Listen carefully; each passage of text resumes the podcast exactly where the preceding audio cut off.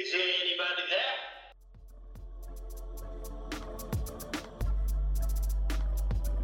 Bienvenue sur Data Workers, le podcast qui donne la parole aux experts de la donnée. J'interviewe pour vous des professionnels qui donnent des exemples de décisions stratégiques prises basées sur des données, des décisions data-driven. C'est parti. Si par exemple tu analyses des données, c'est qu'une fois que tu as réalisé ton analyse, bah, ton analyse elle sert à quelque chose. Donc, par exemple, tu vas le présenter à, ton manager. Et ton manager, lui, il n'a pas le temps de faire le même parcours que toi. Il a besoin d'avoir euh, un message clair et précis. Et le fait de lui présenter sous, un forme de, sous une forme de storytelling, bah, ça va, ça va l'aider en fait à comprendre euh, où tu veux en venir avec ton analyse. Et, euh, et normalement, ça doit aussi l'aider à prendre une action parce que c'est ça que tu veux en fait. Bonjour, bienvenue à tous pour ce nouvel épisode de Data Workers. Aujourd'hui, je suis content de recevoir Lynn Tontat, experte en visualisation. Si vous avez des doutes, je vous invite à cliquer sur le lien donnant accès à son profil tableau dans les descriptions de ce podcast. Vous allez voir que son travail est impressionnant. Donc, avec Lynn, nous allons parler de data storytelling, de data visualisation, comment le mettre en pratique et surtout comment communiquer vos résultats. Bonjour Lynn, comment ça va? Bonjour Kevin, ça va bien et toi? Ça va super bien. Alors, je t'ai présenté d'une manière euh, assez succincte, mais est-ce que tu peux nous dire un peu plus sur ton parcours et ton métier aujourd'hui? Oui, bien sûr. Donc moi, en fait, à la base, je suis ingénieur environnement de formation. Et tout au long de ma carrière, en fait, j'ai bien aimé ce qui concernait la la combinaison d'éléments, en fait, pour pouvoir fournir un, nouveau service. Et du coup, ça m'a amené en fait à, pousser mes compétences dans l'analyse des données et suivre des, formations via des cours en, ligne sur tout ce qui était sciences des données et Python. Et aujourd'hui, en fait, j'aide des équipes métiers pour, qu'elles fassent elles-mêmes, leur analyse de données et du coup, ce que ce que je fais, c'est que je les aide à identifier, en fait, des besoins métiers et comment les données pourraient les aider à répondre à ces besoins métiers et leur permettre, de prendre des meilleures décisions ou de réaliser des nouveaux services et donc en fait, je les aide, dans dans cette partie-là et notamment grâce à l'utilisation de logiciels comme, Tableau, par exemple.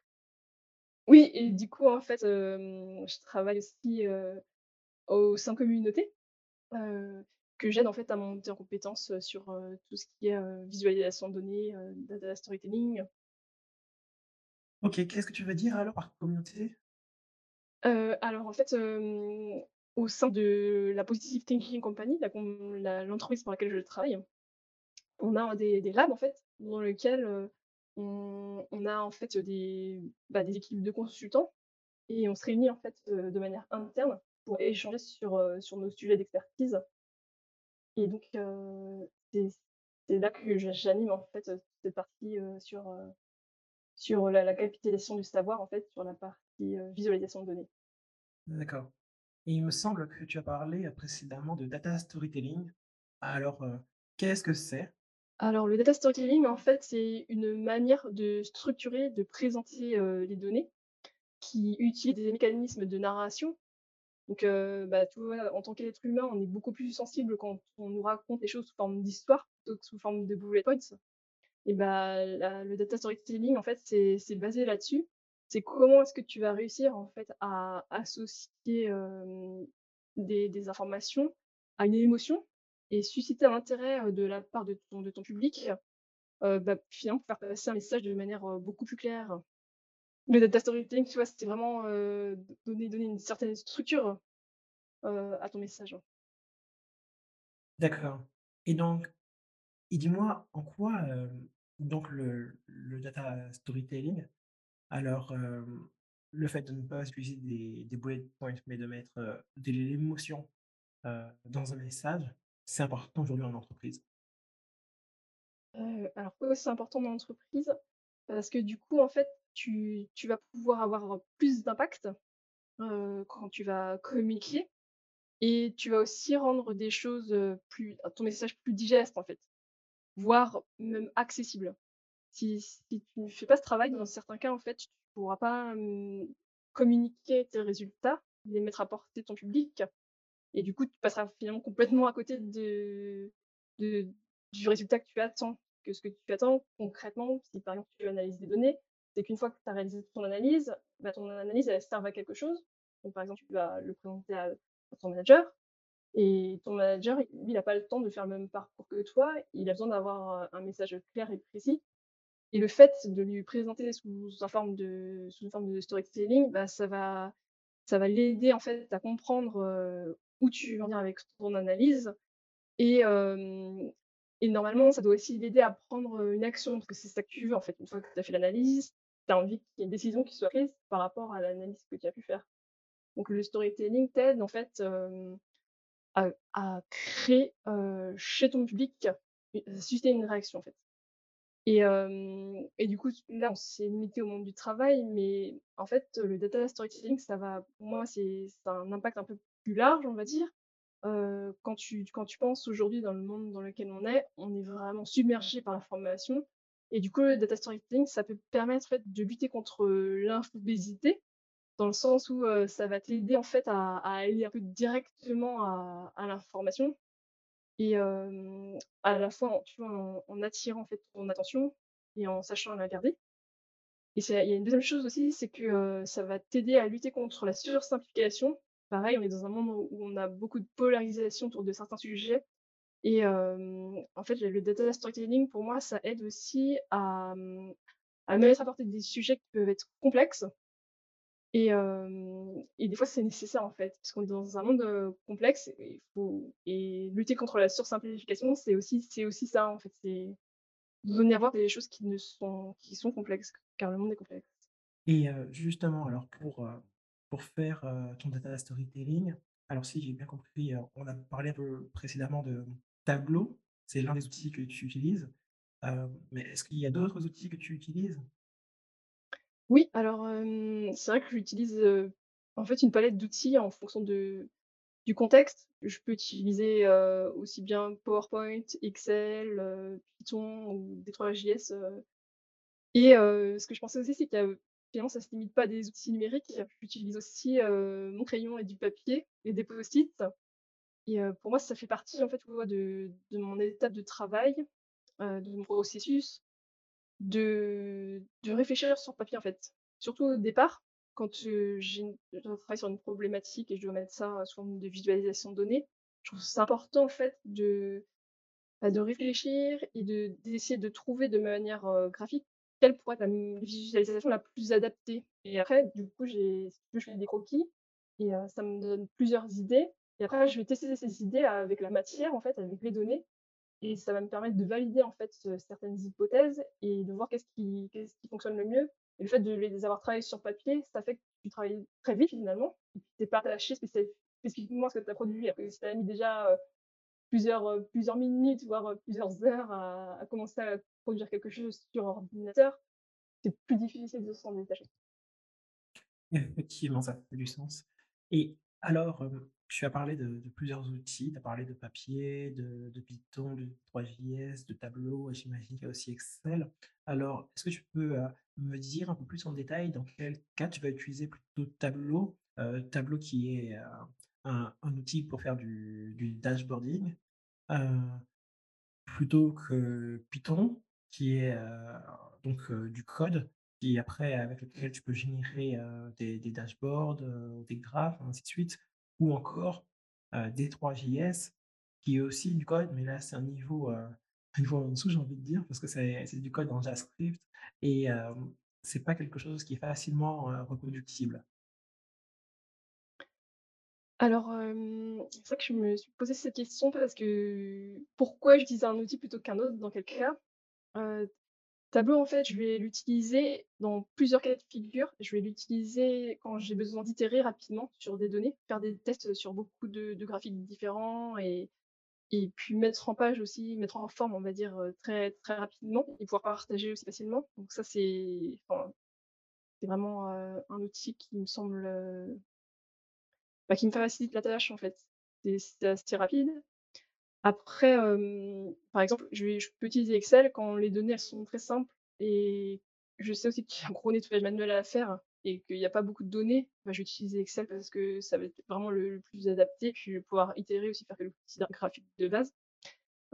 Après Python, Je m'en sers, quand, bah, par exemple, quand les données, il y a beaucoup de il y a des analyses statistiques à faire avant de les utiliser et et que je suis plus dans un dans un groupe où on va beaucoup collaborer sur les les data viz et notamment avec, tu des data engineers ou des data scientists qui sont habitués à coder en Python, qui aiment Python, qui ont pas forcément d'autres outils, type Tableau et c'est vrai que le fait que ça soit ça soit codé, en fait, c'est beaucoup plus facile aussi après à partager, changer le type de visua visualisation.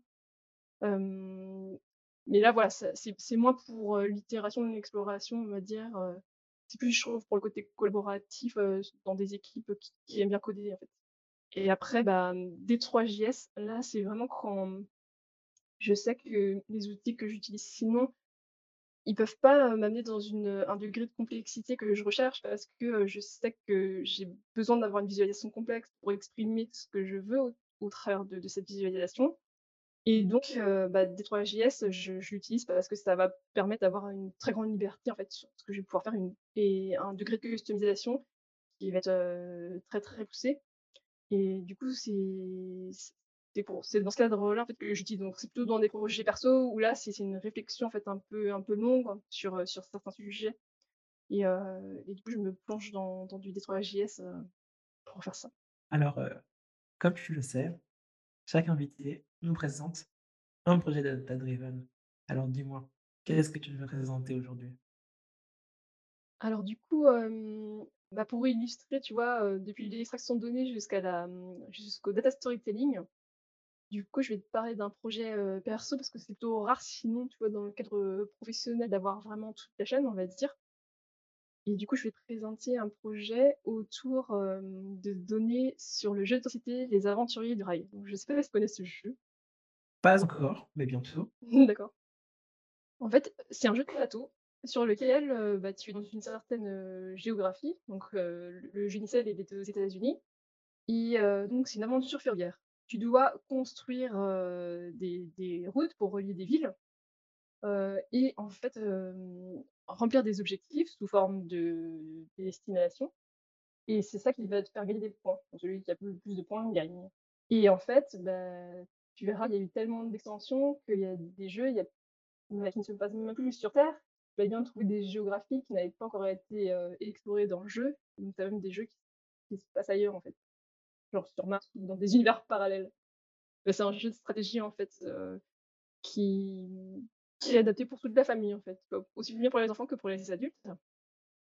Et heu et du coup, en fait, il faut savoir que ce jeu, il y a un jeu de base. Et ensuite, heu, le créateur, Alan Moon, a créé, au moins une trentaine de de jeux différents, tu vois, d'extensions sur cette suite-là. Mais en fait, ça, c'est qu'une toute petite partie de ce qui existe parce qu'il y a eu tellement de fans dans le monde qu'il y a plus de 150 jeux de fans qui ont été créés. Et donc heu, bah, moi, ça ça m'intéressait un petit peu d'en savoir plus sur ces sur ces extensions. Et donc j'avais trouvé des infos sur le site, heu, Board Game Geek. Et les infos, en fait, elles étaient, hem, sous forme d'un listing, d'un tableau. Et donc bah, tu allais sur le tableau, puis tu cliquais sur chacune des lignes. Si tu voulais aller vers le lien de la page, qui parlait de l'extension et donc pourquoi je te raconte ça? C'est parce que pour moi, en fait, c'est important au départ d'un projet de data storytelling de d'identifier une problématique moi, ma problématique, c'était que j'avais pas envie d'aller, ouvrir chaque lien pour, essayer de comprendre, bah, quelles étaient les extensions sympas, moins sympas, où elles se situaient dans le monde parce que c'est des cartes, en fait et donc c'est comme ça qu'est né mon ce projet-là où je me suis dit: «Bah, moi, j'aimerais bien avoir un un tableau de bord qui va dire, bah, où sont situées les extensions, quelles sont les extensions sympas, combien de temps dure le jeu», ce genre de choses, en fait et donc je suis allée scraper, en fait, des données sur, sur le site et bon, je me suis dit: «Bon, allez, scraper les données, j'espère que ça va aller» et en fait, c'était un site qui était codé, en React, je crois et quand je m'en suis rendu compte, je me suis dit: «Ouh là là, hem, comment je vais faire ça?» Et juste quel est le problème, le fait que ce soit codé en React, tu peux pas scraper? Mais en fait, quand c'est c'était plus compliqué parce que moi je connaissais des librairies, Python qui te permettent de coder des des sites, statiques, alors que là, c'était un site, tu vois, qui est écrit en dynamique, il va il va requêter sur une base de données et en fait, le site, il est rendu dans ton navigateur, mais pas côté des serveurs oui. et quand j'ai compris ça, je me suis dit: «Ops!» donc il y a il y a des librairies, en fait, Python qui te permettent d'aller, mmh, d'aller scraper, bah, justement des des sites, comme ça, Oui, Selenium, par exemple, c'est ça, hein? exactement, c'est ça Sauf que je connaissais pas encore trop, cette bibliothèque et j'avais un temps réduit parce que je voulais présenter ce projet dans un dans un challenge.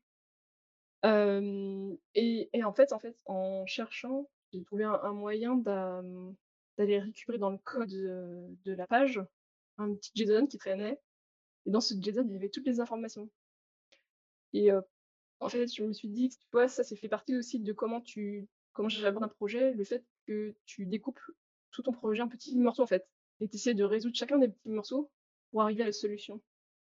Donc finalement, la collecte de données, c'était pour moi une partie qui m'a pris beaucoup de temps dans cette, dans ce projet de data storytelling et ensuite j'ai nettoyé les les données, je les ai dans un fichier Excel tout simplement, parce qu'il y avait beaucoup de choses manuelles à faire et hem et après, comme je te disais tout à l'heure, j'ai fait des croquis sous papier pour, heu, essayer de réfléchir à comment je voulais pouvoir explorer les données de manière visuelle.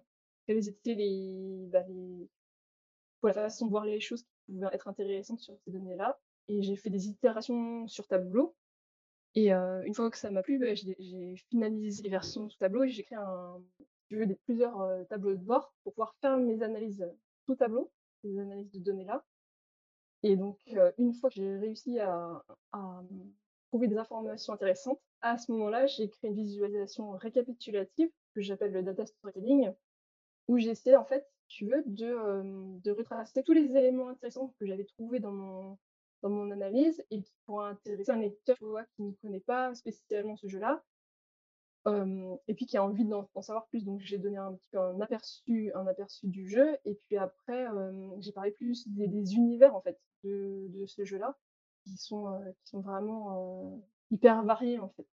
Alors, juste pour, heu heu, résumer, pour être sûr que j'ai bien compris le projet. Oui. Alors, il y avait un cours, heu, je sais pas, par exemple, c'était sur Tableau peut-être? Non? oui, en fait, c'est un c'est un c'est je participe, régulièrement à des challenges communautaires.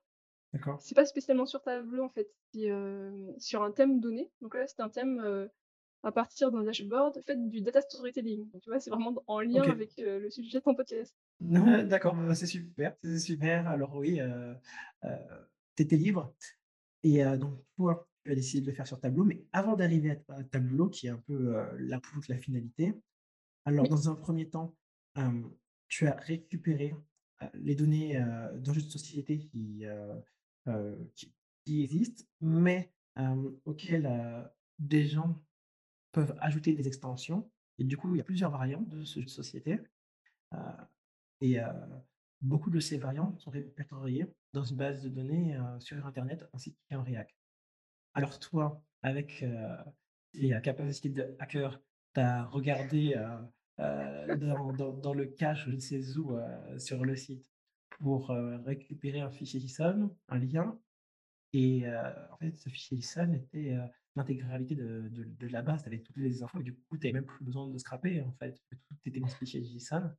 en fait, c'était pas que c'était pas que tu avais la base comme ça accessible, c'est que le site faisait une requête, heu, je pense sur la base et récupérait en fait ce bah, un extrait de JSON et cet extrait de JSON, je l'ai trouvé au niveau dans le code, hem, heu, comment dire? Dans le code HTML, au niveau, tu vois, de l'entête, dans le head, en fait, dans la partie script.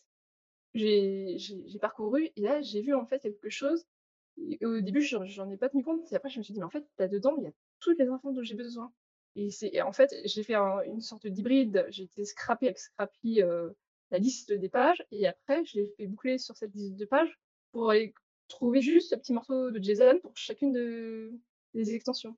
d'accord, parfait et donc grâce à cela, tu as récupéré l'ensemble des données, dont tu avais besoin pour créer par la suite ta visualisation qui permettait en fait, heu, ah bah, dis-nous, heu, ce qu'elle nous qu'elle nous permettait de faire en fait, cette visualisation, le data storytelling qui a qui a pu en découler?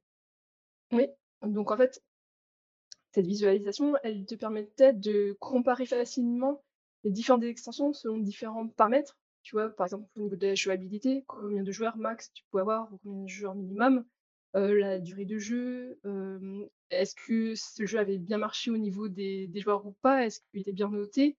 en quelle année il était sorti, par exemple, tu vois? Un historique, savoir un peu s'il y avait eu un pic de, production des fans sur des jeux de société ou pas.